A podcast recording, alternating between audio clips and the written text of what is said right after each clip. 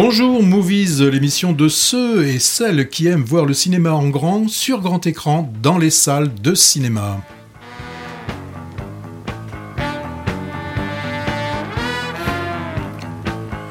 Votre rendez-vous cinéma animé comme à l'accoutumée avec euh, donc euh, Hervé Brie. Bonjour Hervé. Bonjour à tous. Et puis Patrick Servel qui rempile, on va le garder finalement.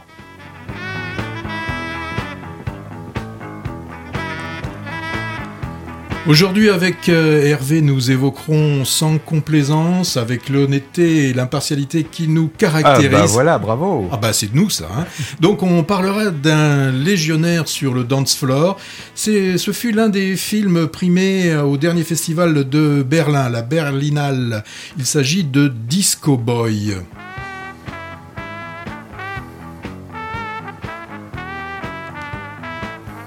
C'est dans l'actualité, c'est en Turquie, on, nous serons au bord des gouffres turcs et pour parler de Burning Days.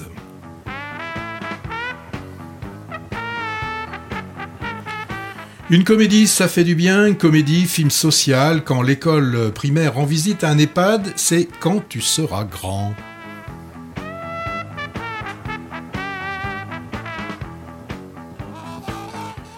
Outre-Manche, Le Grand Chemin version gaélique, un film irlandais, The Quiet Girl.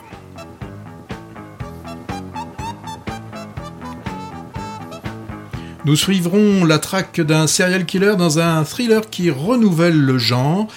Hervé nous parlera de Misanthrope.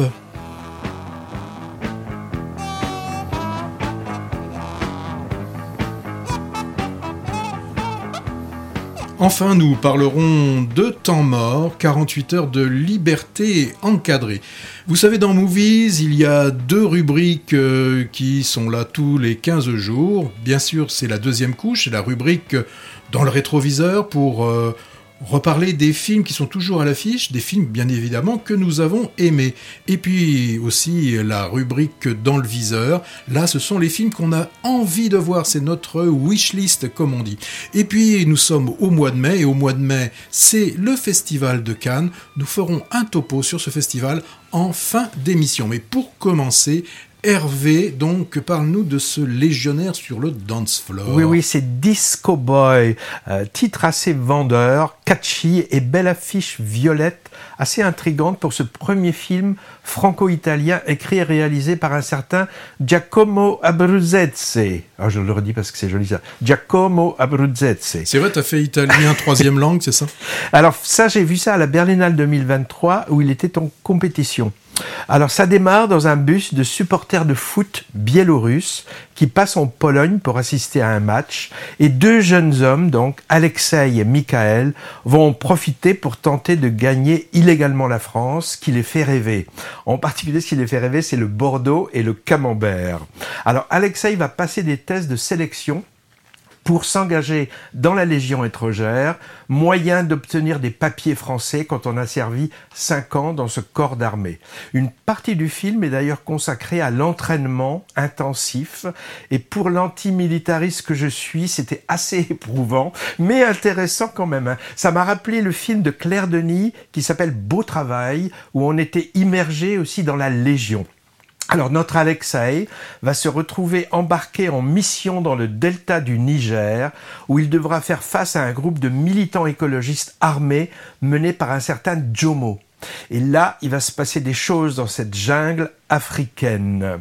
C'est un film euh, hybride, on va dire, dans lequel d'ailleurs il y a plein de langues différentes qui sont parlées, avec des aspects réussis et d'autres un peu moins. Ce qui est très original, c'est l'aspect formel du film, avec par moments des images assez hypnotiques, hein, fascinantes, en particulier lors des scènes de nightclub. Ouais, il y a donc un peu de discothèque dans Disco Boy, avec d'ailleurs une bande originale signée d'un musicien connu de la scène techno française qui s'appelle Vitalik. On cherchera peut-être ça pour un prochain movie. T'aimes la techno, Patrick, non? Oui, c'est tout à fait mon genre. Je suis un fan de techno, comme tu le sais. Alors, autre scène plastiquement très réussie, vraiment, je trouve que c'est euh, c'est un long combat filmé à la caméra thermique, à la caméra infrarouge. vraiment impressionnante qui laisse un, un, souvenir durable sur la rétine.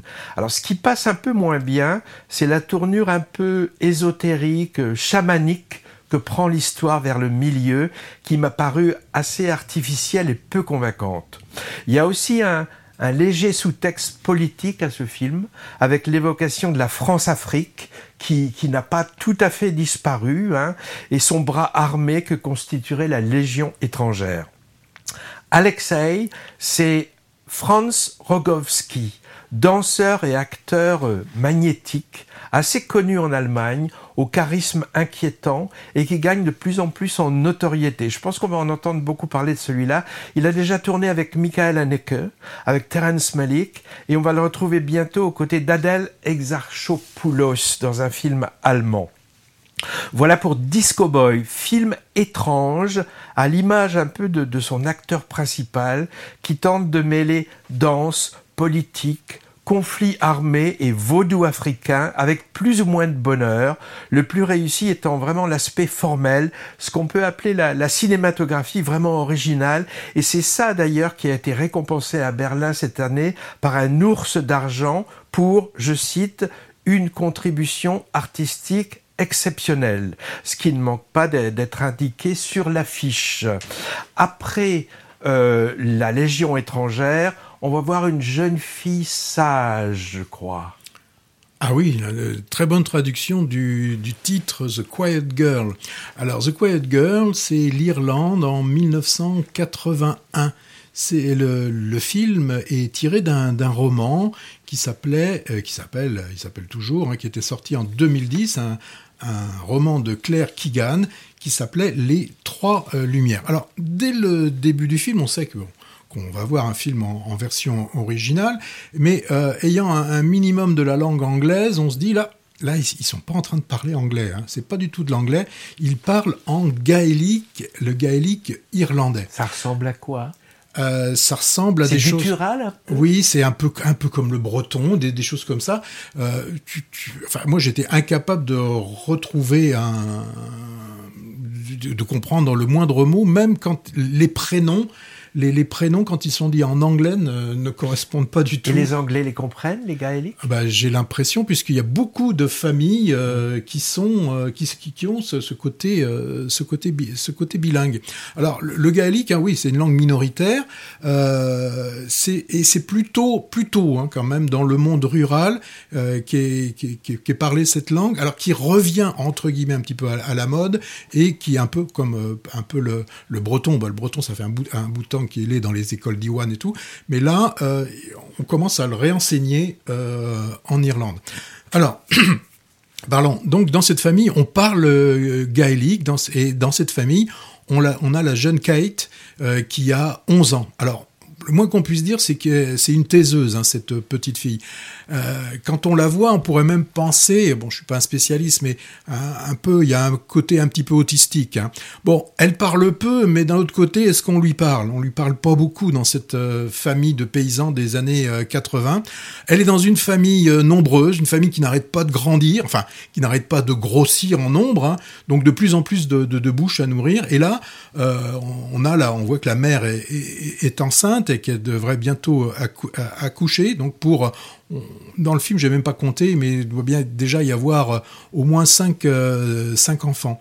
Alors lui, euh, tout à l'heure, tu vois, je disais euh, qu'il y avait des, familles euh, bilingues. Bah, le père, lui, parle plutôt anglais. Hein. Euh, le père, il est plutôt anglais, il est plutôt absent. Enfin, il n'est pas bien loin. Hein. Il est plutôt juste là, un peu plus loin. Il est au pub, lui. C'est là qu'il passe un petit peu la, majeure partie de, de, de, sa vie. Donc, cette jeune fille de, de 11 ans, elle est dans une famille où personne vraiment s'occupe euh, s'occupe d'elle et finalement comme euh, la mère va, va devoir va, va accoucher que ça va être compliqué de gérer cette famille ben une bouche de moins à nourrir ce serait pas mal et c'est pour ça qu'ils vont décider bah, finalement d'envoyer Kate, euh, The Quiet Girl, à, à 3 heures de route, dans la famille, chez, une cousine, pour être précis, mais une cousine côté, côté, côté mère.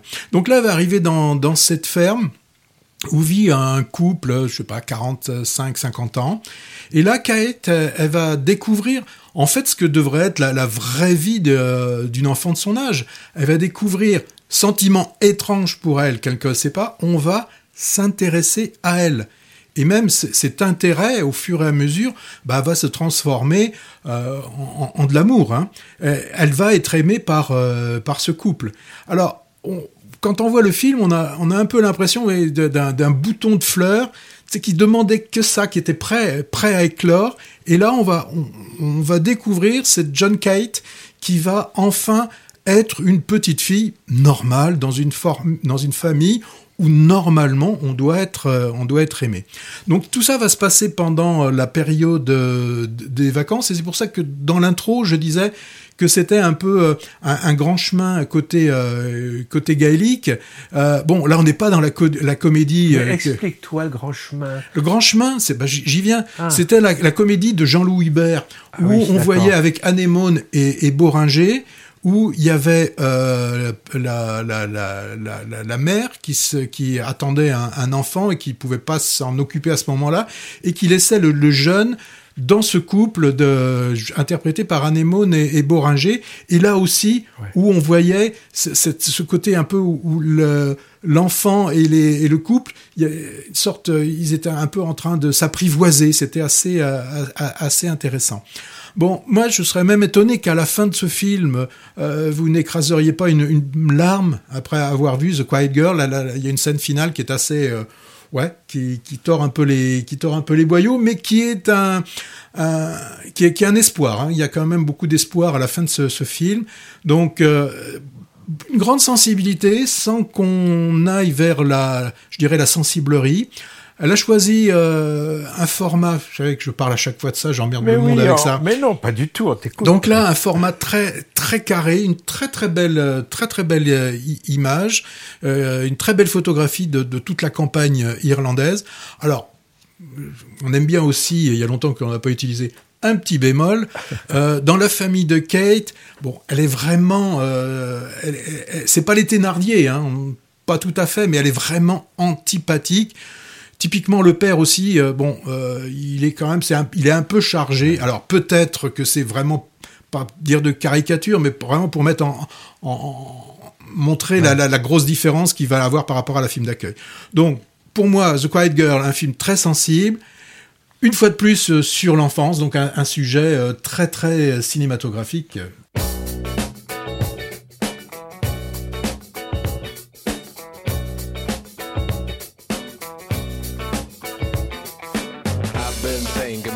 What you have done to me.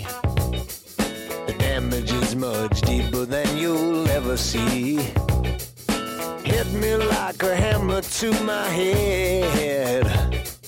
I wonder were you pushed or were you led? Why did you do it? Why did you do that thing to me?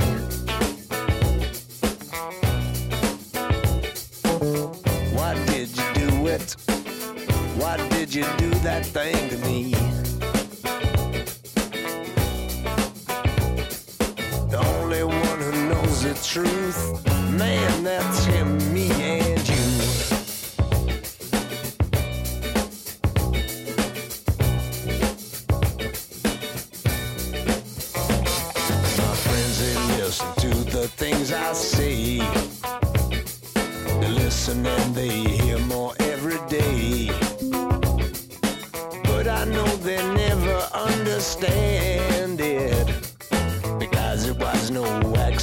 You planned it.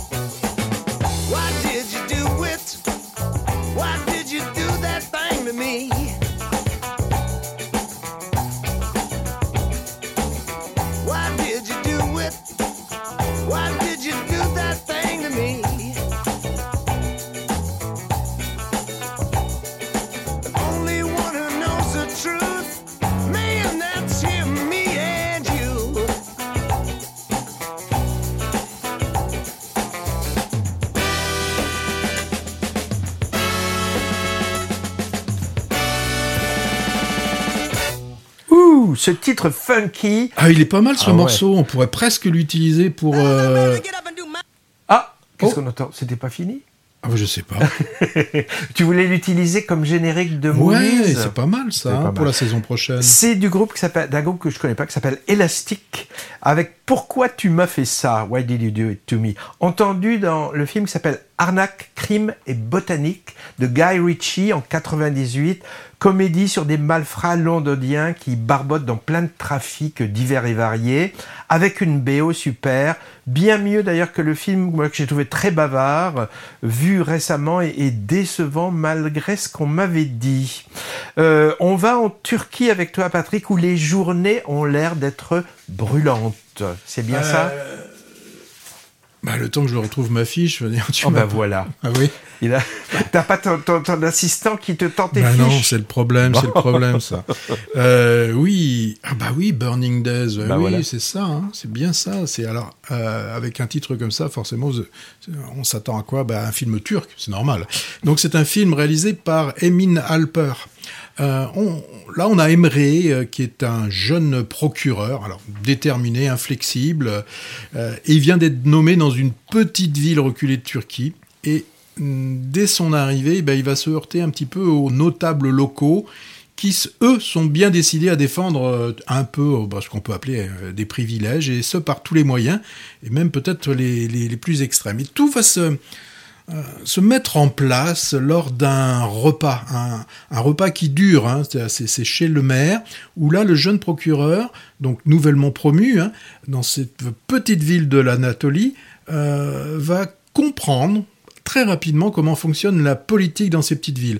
Et le moins qu'on puisse dire, c'est que dans cette petite ville, c'est plutôt le clientélisme hein, qui, règne.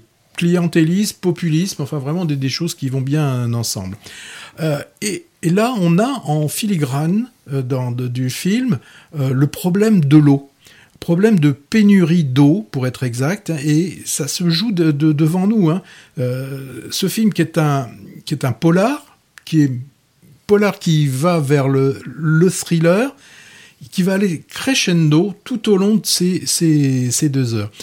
La ville, elle est, elle- manque d'eau, mais elle est pourrie. Elle arrive à être pourrie, pourrie en, manquant d'eau. hein. Donc le- maire, alors là c'est le notable euh, renommé, hein, vraiment. euh, ce qui est quand même inquiétant, c'est que il est aimé de ses concitoyens. hein. Euh, et là, on sent que les élections arrivent et il y a de fortes chances qu'il soit, qu'il soit ré- réélu le, le bougre. Et pourtant, pourtant, avec cet usage intensif de l'eau qui, a, pu être fait sans qu'il y ait eu vraiment une, vraie politique d'utilisation de, cette eau, a des, ré- des, des répercussions qui ne sont on ne peut plus visibles, puisque déjà euh, le- les gens, les habitants sont obligés d'a- d'aller, euh, de faire de longues heures pour aller euh, récupérer un bidon à la maigre source, parce que l'eau, on l'a pas pendant toute la journée. Et ce qui est encore le plus visible, bon ça c'est le résultat, il n'y a plus d'eau, mais le plus visible ce sont les dolines. Alors vous allez me dire, tu vas me demander ce que c'est qu'une Moi, doline. je savais ce que c'était. Eh ben, c'est c'est une forme d'érosion assez brutale qui font qu'en euh, en une fraction de seconde, vous pouvez avoir le sol qui, se dérobe et ça fait un grand gouffre, souvent un peu circulaire, comme s'il y avait euh, une météorite qui était arrivée, mais c'est pas un petit trou, quoi. C'est vous pouvez avoir un village quasiment entier qui d'un seul coup disparaît. Alors pourquoi il disparaît? Parce que bah, en dessous il y avait euh, des, des poches qui à un moment donné étaient bien remplies d'eau. Bah, une fois asséché, euh, tout ça devient plus, euh, plus fragile, et puis à un moment donné, bah, tout, euh, tout s'effondre. Donc, on a une véritable catastrophe écologique et, humaine. Alors, bien évidemment, hein, c'est peut-être un petit peu facile, mais en même temps qu'il y a ces effondrements euh, physiques, ben, on a aussi l'effondrement d'une société, hein, où on a tous les fondements fi- finalement qui sont, qui, qui sont sapés. Et les fondements, quels sont-ils? Bah, C'est la justice, la, la, la, probité, l'intérêt collectif. Bah, tout ça, euh, tout ça a été, a été abandonné. Alors, moi, ce que j'ai aimé dans, dans, ce, dans, dans, ce film, parce que je ne vais surtout pas raconter le, euh, le côté polar et le côté thriller, mais ce qui est intéressant, c'est d'un point de vue purement filmique, c'est que euh, le procureur va se souvenir de cette nuit où il s'est passé pas mal de choses, mais les, souvenirs vont lui revenir euh, par bribes. Euh, et, classiquement, dans beaucoup de films, je pense par exemple à Été une dans l'Ouest, euh, on, on, voit au fur et à mesure que se déroule le film l'image qui devient de plus en plus nette, où on va comprendre pourquoi Harmonica veut tuer Henri Fonda. Mais il y a une progression. Alors que là, eh bien, il y a des, euh, des bribes qui lui, qui lui reviennent à, à l'esprit, mais aussi ce qui est intéressant, c'est que euh, on sait pas trop, On ne sait pas. On ne sait pas. On ne sait pas. Ce, ce qu'on nous montre, c'est ce qui s'est vraiment passé ou ce que le procureur souhaite que, ce se soit passé. Donc ça, je trouvais ça très très très intéressant parce qu'il y a même des moments où ça se contredit. C'est comme si on avait euh, deux témoignages complètement différents. Donc pour moi, ça c'est c'est hyper. Euh... Ça c'est l'effet Rashomon. Hein? Ça s'appelle l'effet Rashomon. la même histoire racontée par des personnages différents, mais qui n'est pas la même. Bon, d'accord. Euh, et aussi, il y a, je dirais d'une façon un peu similaire, on a le journaliste qui est très ambigu. Euh, est-ce que le journaliste l'aide ou est-ce qu'il le manipule? Ça, c'est la, c'est une question hein, qu'on a pendant tout le tout mmh. le film. Et là aussi, ce qu'il y a de bien, c'est que le réalisateur ne nous donne pas les réponses. Moi, je trouve que c'est bien quand le spectateur, finalement, bah, il se fait ses propres réponses et puis on peut en parler euh, après. Donc, ce film, c'est un, un c'est un polar, c'est un thriller, c'est un conte. Le héros, hein, c'est pas celui, c'est pas le chevalier blanc. Il a pas forcément le plus blanc. Il a, il y a, il y a de la grisaille aussi. Euh, la ville, c'est l'image certainement d'une société turque euh, minée par la corruption enquisté dans un traditionnalisme, avec une remontée manifeste, et là on le voit dans le film, manifeste et ouverte de l'homophobie, donc tout ça avec un populisme autoritaire. Donc un polar, un thriller, avec une vision politique ouais. très forte. Moi, je trouve qu'elle est filmée d'une façon impressionnante, cette histoire de, de ce jeune procureur débarquant dans fin fond de l'Anatolie, gouverné sans foi ni loi par des potentats locaux. Alors, tout en cinémascope, hein, je me mmh. trompe pas. Hein. Alors, toi, tu parlais de polar thriller. Moi, je trouve que ça m'a fait penser à un western. D'ailleurs, on peut appeler ça western contemporain, tant pour les paysages que pour la thématique. Hein. Il mmh. a un côté euh, shérif un peu mmh. qui débarque. Hein. Ça m'a rappelé aussi, alors je sais pas si tu as vu ça, un film cauchemardesque du même genre, avec un fonctionnaire arrivant dans l'outback australien, caniculaire et hostile aussi. Il se trouve embarqué dans une chasse aux kangourous avinée par les édiles locaux bas du front. Ça s'appelait Waking Fright, Réveil dans la terreur. C'était le premier film de Ted Scott, Ted Kotcheff, celui qui a signé après le premier Rambo. Alors dans Burning Days, c'est pas la chasse aux kangourous, c'est la chasse aux sangliers, sangliers qui est montrée, oui. et c'est impressionnant. Hein. Le film, il est sorti avec un grand succès en Turquie, paraît-il, et il s'est vu retirer ses subventions a posteriori, car sa teneur n'a pas tellement plu aux autorités. Hein. Ben, on les comprend. Hein. Mm.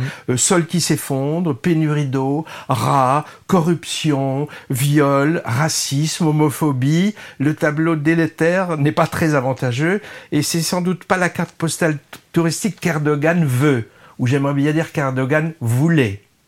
Ah, on, on est que mercredi, on ne sait pas encore. Voilà. Alors maintenant, une comédie, c'est la oui. seule, la seule de enfin, notre lot. Enfin, et je l'ai pas vu, je l'ai voilà. pas encore vu. Bon, alors euh, c'est quand tu seras grand. Donc quand tu seras grand, on y suit le quotidien d'un EHPAD, la vie du personnel et celle des résidents qui vont recevoir de la visite inattendue. Alors en effet, l'équipe de l'établissement se voit imposer, en plus de son travail bien surchargé, de gérer la cantine et les activités périscolaires d'un groupe d'enfants à cause de, problèmes logistiques dans le bâtiment de l'école. Alors leur arrivée va bousculer le quotidien, déjà pas mal rempli de la maison de retraite. Hein. Et, et, le duel du début entre l'aide-soignant Yannick, joué par Vincent Macaigne, et l'animatrice scolaire Aude, interprétée par Aïssa Maïga. Ils sont tous les deux très drôles et ça c'est vraiment savoureux. On a une alternance de scènes assez cash sur la réalité des EHPAD, hein. d'autres absolument émouvantes. Elles sont vraiment multiples. Moi j'ai pas mal pleuré. Je pense en particulier à un couple de pensionnaires amoureux qui sont vraiment bouleversants. Il y a aussi de nombreuses scènes de, de, de, comédie un peu barrées où les uns et les autres craquent. Alors tout ça fonctionne très bien par la présence en particulier d'un casting incroyable. Alors ceux qui interprètent le personnel en premier, parmi lequel Vincent Macaigne, hein, donc on, connaît son potentiel comique, hein, et, là on le trouve, il a, il a un côté décalé quand même assez, assez étonnant. La collection de papy et de mamie est assez croquignolette aussi, et j'ai trouvé les enfants, le, jeu des enfants est aussi assez juste. Alors, feel good movie, Patrick, je sais que tu aimes pas trop l'expression ou les films qui t'ont l'air de loin feel good movie. En partie, mais pas que. Il y a aussi un côté feel bad movie, parce que tous les problèmes graves rencontrés dans ces structures ne sont pas édulcorés. Les EHPAD, les écoles, et, la pression permanente, le manque de personnel, d'où découle un accompagnement humain de plus en plus difficile, tout ça c'est clairement exposé, même si c'est avec humour, ça porte. Hein. Mais c'est vrai qu'on nous montre quand même un peu naïvement une utopie qui fonctionne, avec des liens qui se créent entre deux mondes normalement étanches. Hein. Celui des seniors plus ou moins grabataires et celui des genoux plus ou moins turbulents. Bon, c'est très beau, hein, souvent, même si la barque du pathos est parfois un peu chargée. Il y a par exemple une relation d'amitié qui se crée entre un pensionnaire, ancien cascadeur et un gamin rebelle qui fait du skate. Et, là, euh, le scénario, je trouve, en fait un peu trop. Le film est signé d'un duo, couple à la ville, Éric Métayer et Andrea Bescon. Lui, c'est un homme de théâtre, acteur et metteur en scène de One Man Show, dont ceux d'un certain Alex Métayer, c'est son père. Alors il joue d'ailleurs, Éric Métayer, euh, euh, un second rôle qui se gâte pas trop, c'est le directeur de l'EHPAD. Elle, Andrea Bescon, donc, vient du théâtre aussi. J'ai vu que c'était une artiste assez multicarte, engagée dans les combats féministes. J'ai pas vu leur premier film, Patrick, qui, a fait parler de lui. Ça s'appelait Les Chatouilles, césarisé en 2019, avec comme thème difficile, la pédocriminalité. Moi, j'y suis pas allé justement à, cause du sujet qui me faisait un peu peur.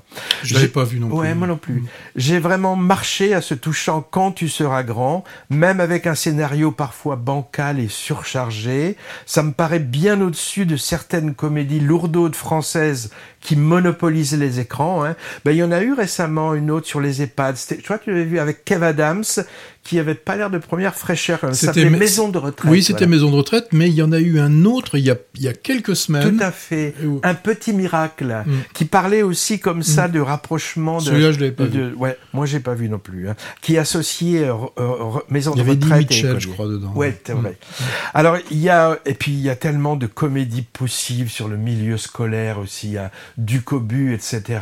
Bon là, ça fait un peu du bien. Mais allez-y, moi je dirais mes conseils apportez les mouchoirs pour les larmes de rire et d'émotion.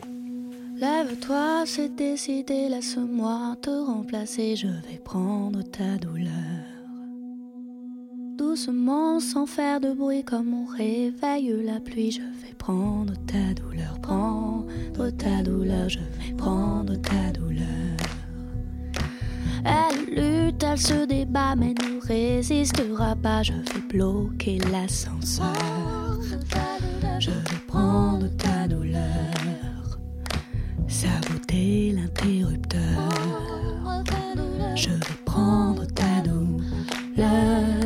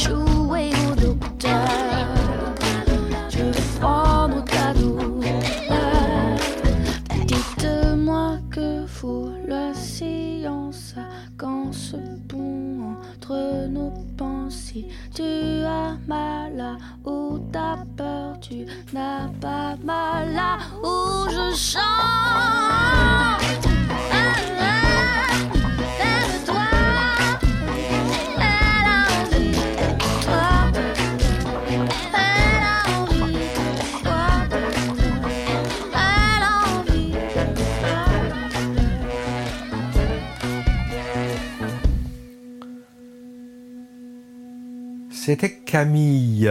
Camille, auteur, compositeur, interprète, qui a commencé avec beaucoup de succès hein, au début des années 2000, et puis qui s'est mis un peu à l'écart du, showbiz après. On entend ce titre là qui s'appelle Ta douleur au milieu du film Quand tu seras grand dont, on vient de parler.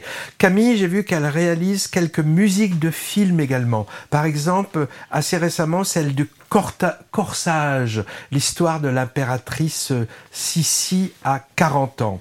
On va en prison ou on, sort de prison, Patrick, là? Je pense que tu veux que je te parle de Temps mort, le nouveau film d'Ève Duchemin. Trois hommes, trois vies, trois destins, trois fois deux jours de liberté, c'est le thème donc de ce film euh, Temps mort. Euh, Ève Duchemin va nous proposer euh, de suivre euh, ce que vont être pour chacun de ces trois hommes ces deux jours euh, essentiellement pour renouer, renouer avec la vie, renouer avec euh, leur famille. Euh, Pourquoi ces hommes sont en prison? On ne le sait pas, on ne le saura pas. On sait simplement, par exemple, que pour le plus âgé, c'est une longue peine, hein, puisque ça fait 20 ans qu'il est derrière les barreaux et qu'il n'a pas vu ses enfants, oui, depuis 20 ans. Donc il, forcément, il les a connus enfants et qui sont devenus des adultes. Lui, il a la soixantaine, il est interprété par Isaka Sawa-Dogo. Le plus jeune, lui, il a juste une vingtaine d'années et on pense, on suppose que c'est la drogue, enfin le trafic de drogue avec euh, ses copains de la cité qui ont dû l'amener euh, en prison. Pour lui, est-ce que les deux jours vont être suffisants pour renouer un dialogue euh, perdu avec sa mère, une mère euh, fatiguée des frasques de son fils, éreintée par euh, les travaux de nuit, des travaux à nettoyer les trains de banlieue Le jeune qui joue ce rôle, c'est Jarod Cousin. Lui, Bonnard, il a la quarantaine. Alors, plus pour lui non plus, on ne sait pas grand-chose. On peut se douter euh, que ce qu'il a pu l'écarter de la société sont certainement les différentes addictions qu'il a, hein, de la drogue, de l'alcool, des choses comme ça. Et pour lui, globalement, c'est avec toute la famille, hein, avec son père, euh, sa mère, euh, son frère et surtout son fils hein, qu'il doit renouer ou peut-être même tout simplement nouer des liens qu'il n'a peut-être jamais mis en place. Et pour jouer ce bonnard, c'est Karim Leclou. Pendant deux heures, à part égale, on va suivre ces deux journées pour ces trois, euh, pour ces trois personnes. Est-ce qu'ils se connaissent tous les trois? Non, il n'y a hein. aucun euh, rapport. euh, voilà, c'est trois. Qui, le seul point commun, c'est qu'ils sortent de la même prison le même jour, mais euh, ils ne se connaissent pas, ou peut-être qu'ils se sont uniquement vus pendant les, les séances de, de, de promenade. Mais en tout cas, dans le film, à aucun moment ils ne se croisent, à aucun moment ils. Donc c'est trois films finalement. ça peut être trois, ça peut être trois films. Alors ça aurait pu être, là le précédé aurait été en- un peu embêtant si on avait fait vraiment partie 1 avec 1, partie 2 avec 2, etc. Donc là, à, à chaque fois, vous avez compris le principe, hein, c'est que on va intercaler tous ces, euh, tous ces moments-là. Donc ça, et ça va durer pendant, euh, ça dure, ça, ça dure deux heures. Alors, euh, ces, deux heures, bah, c'est quand même des, moments de bilan, hein, des, moments de bilan pour une vie, de, savoir comment euh, vont pouvoir se, réinsérer ou s'insérer ces, trois personnes pour euh, les années qui, restent à leur passer dans la société. Pour certains, il y en a certainement déjà moins, pour d'autres, ce n'est que, le début. hein. Pour un, euh, on peut espérer qu'une faute de jeunesse, et qui n'était peut-être qu'une erreur de, jeunesse, que pour lui tout n'est pas terminé. Euh, certainement, ça a mal commencé, mais on pense que pour lui, c'est pas fini. Pour le troisième, pour celui qui a qui est qui a la quarantaine, hein, celui qui est, qui est au- milieu, il est un peu hein, quand on passe un guet, hein, c'est-à-dire qu'il est, est, un peu chancelant. On ne sait pas ce qui va lui arriver. hein. Parier sur lui, sur ce que va être sa seconde vie, c'est un petit peu, euh, c'est un petit peu, un peu compliqué. Euh, alors Ève du chemin, euh, moi je connaissais pas hein, ce qu'elle avait pu, euh, ce qu'elle pu faire jus- jusqu'à présent. Euh, c'est un, elle vient de Belgique. Le film est un film belge. Elle a réalisé beaucoup de documentaires. et documentaires où elle, elle fait aussi, donc elle est réalisatrice, mais elle est, est également au, cadre. Elle va, fil- elle a filmé, hein, c'est ce que j'ai- pu lire, hein, des, des, la vie de, de vieux mineurs, des, des choses très du, nord ou de Belgique euh, euh, sur la passion euh, des, pigeons, donc la colombophilie, et puis aussi sur bah, ce qui malheureusement se passe dans, ces régions, c'est la disparition de d'usines. Elle, et elle va s'intéresser aussi aux prisons. Et c'est en préparant un film, un court métrage, que l'idée va, va lui venir de nous proposer donc la vision de ces trois personnes complètement différentes, de savoir quelles sont les possibilités d'insertion ou de réinsertion, euh, comment, euh, comment, ça peut se, comment ça peut se faire. Bon, on, on sent bien que euh, la réalisatrice connaît le sujet. Et on sent qu'elle connaît, elle sait ce qui se passe dans, dans des prisons, parce qu'il y a des scènes, euh, ça peut pas être inventé par un, par un scénariste, faut vraiment euh, connaître. hein. Donc c'est une façon de filmer documentée, documentaire. Euh, intéressant, c'est qu'elle elle montre, elle est là pour nous montrer, elle met en lumière, aucun moment il n'y a de, euh, de, de jugement. Euh, c'est ce qui fait vraiment la, force du film. Et forcément, ce qui fait la, force du film, ce sont les trois acteurs dans ces trois histoires. Donc, avec des caractères euh, euh, bien différents. Bon, c'est assez, simple dans les caractères sans être simpliste. Ça aussi, c'est, intéressant. C'est pas, pas tordu, c'est pas tortueux comme, chose. hein. On, on sent qu'elle connaît les prisons, qu'elle aime ses acteurs, qu'elle aime les, les filmer, et les acteurs lui, lui rendent bien. Bon, il y a peut-être, euh, je ne vais pas parler encore d'un un petit bémol, mais peut-être Karim Le- Leclou, euh, il se donne beaucoup, euh, il est peut-être un peu à, la limite, un peu comme le, le ménochet d'Asbestas, là, un peu la- la- euh, l'animal euh, blessé. Euh, bon, il reste néanmoins convaincant, mais c'est un petit peu... Peut-être on commence à le voir trop aussi. Peut-être, peut-être. Alors, euh, il y a le, celui de la- le, le plus vieux, là, donc, qui est joué par Isaka Sawa Adoko, euh, taiseux, fatigué, une sobriété de jeu, mais très, très, très intéressant euh, comme, euh, comme acteur. Et puis, on a le plus jeune, que je connaissais pas, Jarod Cousin. Euh, pour lui, on se dit, bah, espérons qu'il aura le droit à une deuxième chance. Enfin, non, dans le, en tant que, pour le, personnage qu'il joue et on lui souhaite plein de choses pour les pour ses prochains rôles dans d'autres films. Alors moi j'ai pas vu donc j'ai rien à dire, pas de bémol, pas de dièse, rien. Direction direction États-Unis, Baltimore pour changer de sujet avec Misanthrope. Ah oui, ce que je me disais non, c'est c'est quand même pas du Molière qu'on nous Non, non, non, non, non, c'est pas une adaptation. C'est sorti il y a 15 jours avec un bon succès dû au bouche à oreille. C'est un thriller que j'ai trouvé vraiment très excitant, réalisé par un Argentin. Alors ça commence très fort avec des images vraiment superbes de Baltimore filmées au drone le soir de la Saint-Sylvestre avec des fêtes sur le toit des immeubles et un sniper invisible va tirer sur les gens. Carnage.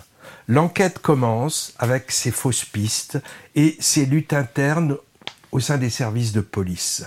Serial killer, on connaît des criminels qui répètent des meurtres individuels avec la même modalité.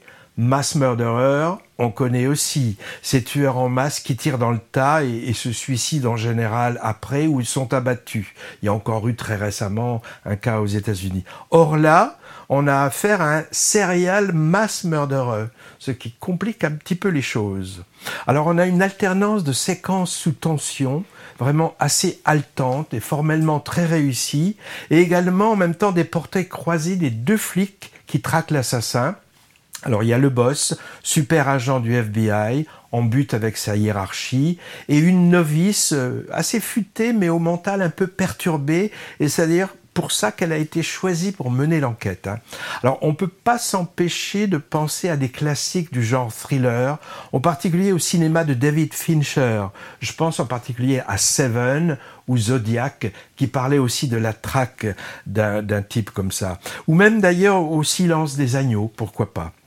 Ce qui rend l'ensemble original, à partir d'une intrigue quand même assez commune dans, le cinéma américain, c'est que j'y ai trouvé un petit côté polar du Nord. Vous savez, ces, ces romans ou séries télé souvent assez glauques, euh, très réussis et scotchants, avec traque d'un personnage marginal à l'esprit torturé par une enquêtrice elle-même solitaire et un peu dérangée. On y trouve aussi de nombreuses références que je trouve bien amenées euh, au travers de la société américaine. Alors bien sûr, fascination pour les arbres disponibles très facilement, réseaux sociaux et émissions de télétrash, milices d'extrême droite trumpistes, ce genre de choses qui sonnent très contemporains. Et le réalisateur a ajouté quelques fantaisies cinématographiques qui renforcent le côté un peu intrigant de l'histoire et des personnages, avec des scènes visuellement très réussies, dont certaines, par exemple, filmées à l'envers, images tête en bas. Il y a toute une scène, par exemple, dans une piscine comme ça, et c'est vraiment très déstabilisant. Bémol, un autre, ce que je déplore souvent, on le retrouve ici. Trop long non, dénouement moins réussi, un peu déceptif par rapport à la mise en place qui, elle, est vraiment virtuose. Le réalisateur argentin s'appelle Damian Sifron et c'est pas un inconnu.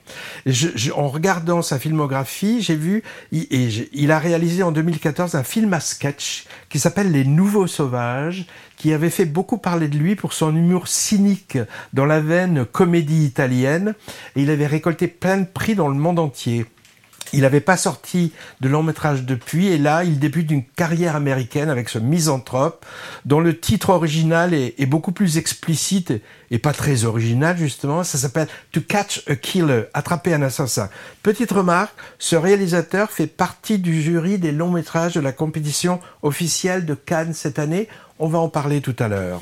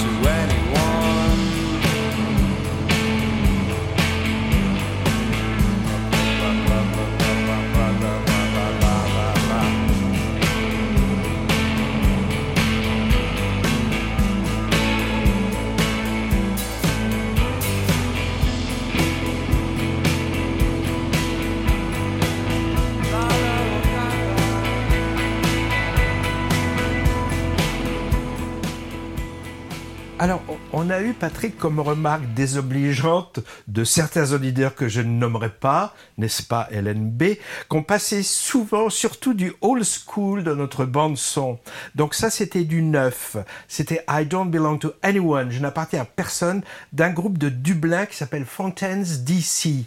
C'est un titre qui a tilté dans mon oreille quand je l'ai entendu sur le générique d'ouverture du film Avant l'effondrement, dont on a parlé la dernière fois sur l'anxiété des générations actuelles vis-à-vis des problèmes écologiques, entre autres. Ça, c'était un petit coup de deuxième couche avant l'heure. Mais avant la deuxième couche, on, on- parle un petit peu de Cannes qui s'approche. Alors, Cannes, 76e édition du 16 au 27 mai. L'endroit et le moment pour prendre le pouls du cinéma mondial le rendez-vous annuel où tous les cinéastes rêvent d'être sélectionnés parce que c'est une vitrine des productions cinématographiques venant du monde entier qui sert d'amplificateur et de découvreur de nouveaux talents. Cannes, schizophrène, avec ses flonflons, people et jet set d'un côté, hein, tapis rouge, photocall, soirée de gala, et puis de l'autre côté, la mise en avant d'un cinéma art souvent critique et engagé, qui fustige parfois les élites. Alors paradoxal et un peu crispant, mais, mais assumé.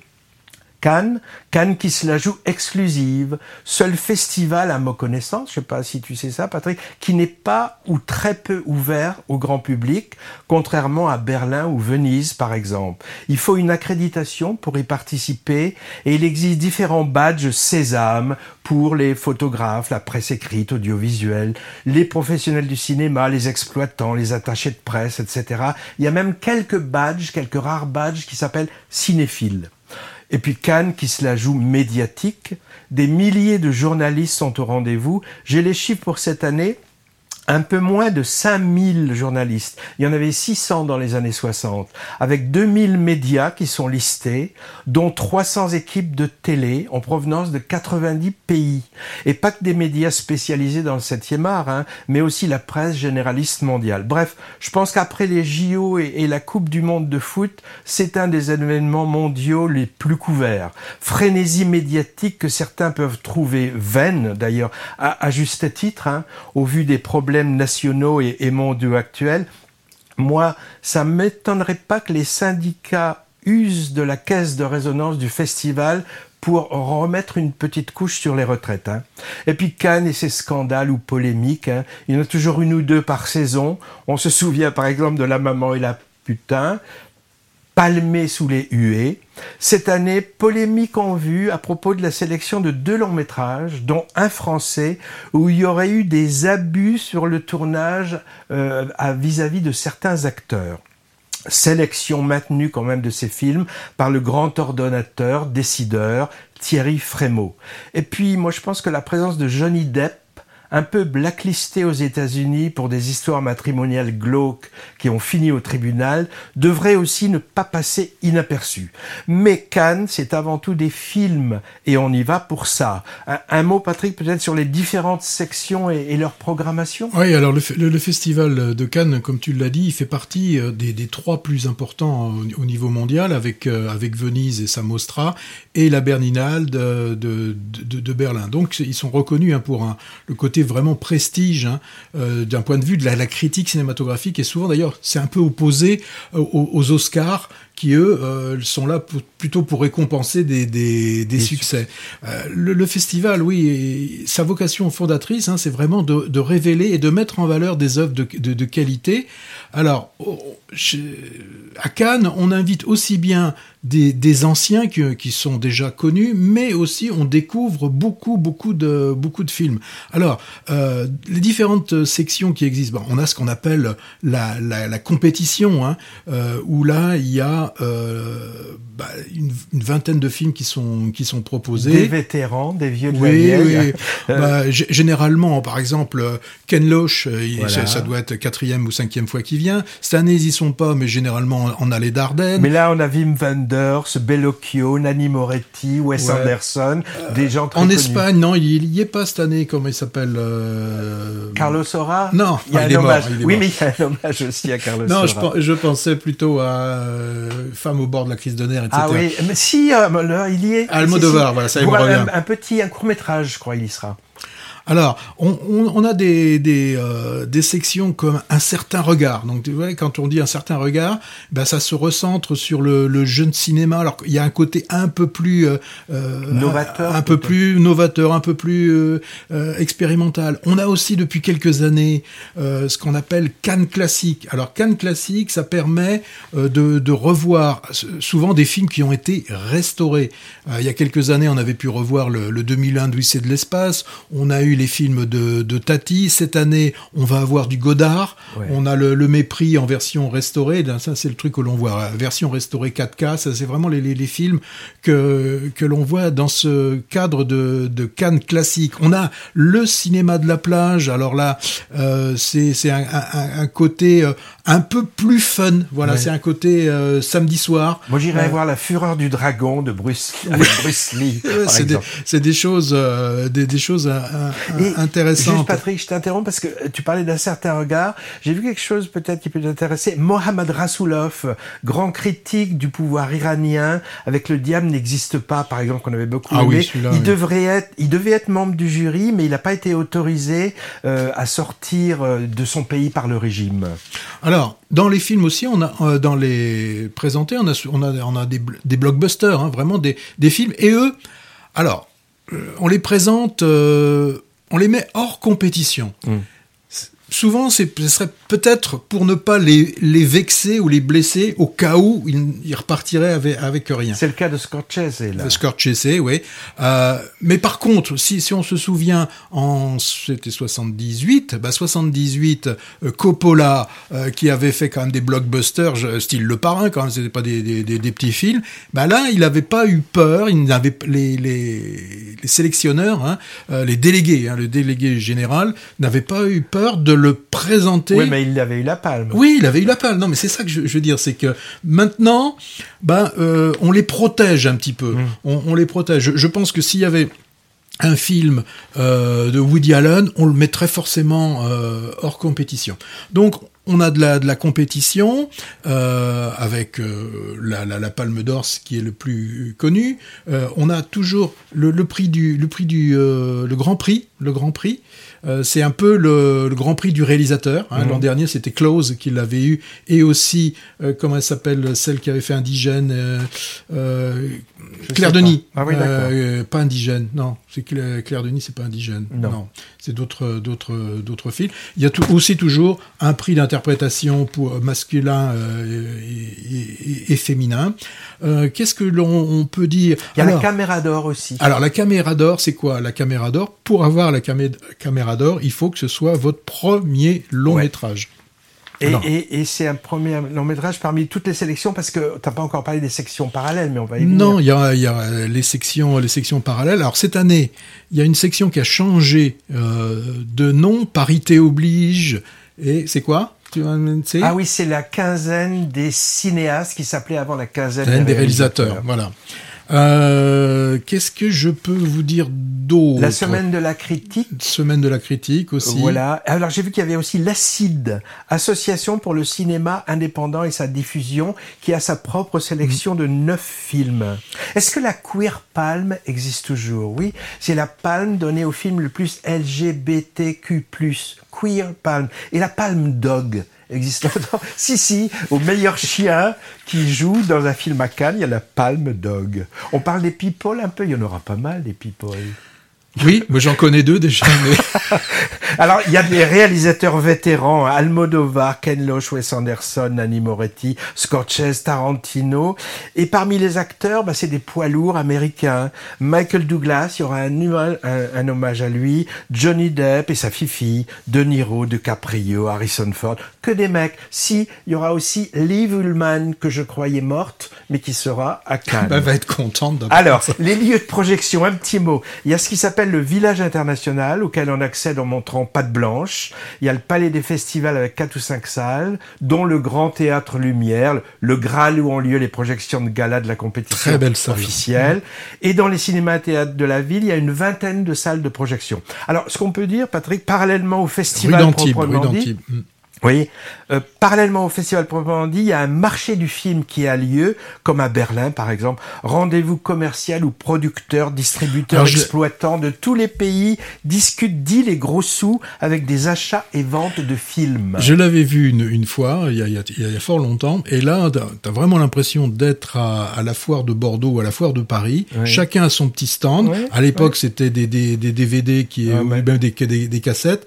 Là, voilà. C'est des euh, clés USB. ouais, voilà. Il faut acheter des packs de films. Ah, tu me prends ça, mais alors tu me prends euh, l'autre aussi avec. Bon, voilà. Cannes 76e, moteur, le 16 mai jusqu'au 27. Et Movies y sera pour quelques jours pour faire le plein d'avant-première et vous en causer quand ils seront à l'affiche. T'as ton pape, Patrick? Eh ben oui. Eh ben, alors on en recause la prochaine fois. Est-ce qu'on a le temps d'une deuxième couche rapide ou pas? Oui, oh, il nous reste un tout petit peu de temps. Bon, alors, deuxième couche. Eh ben, moi, j'ai envie de mettre encore en sixième ou dixième couche Le Bleu du Caftan.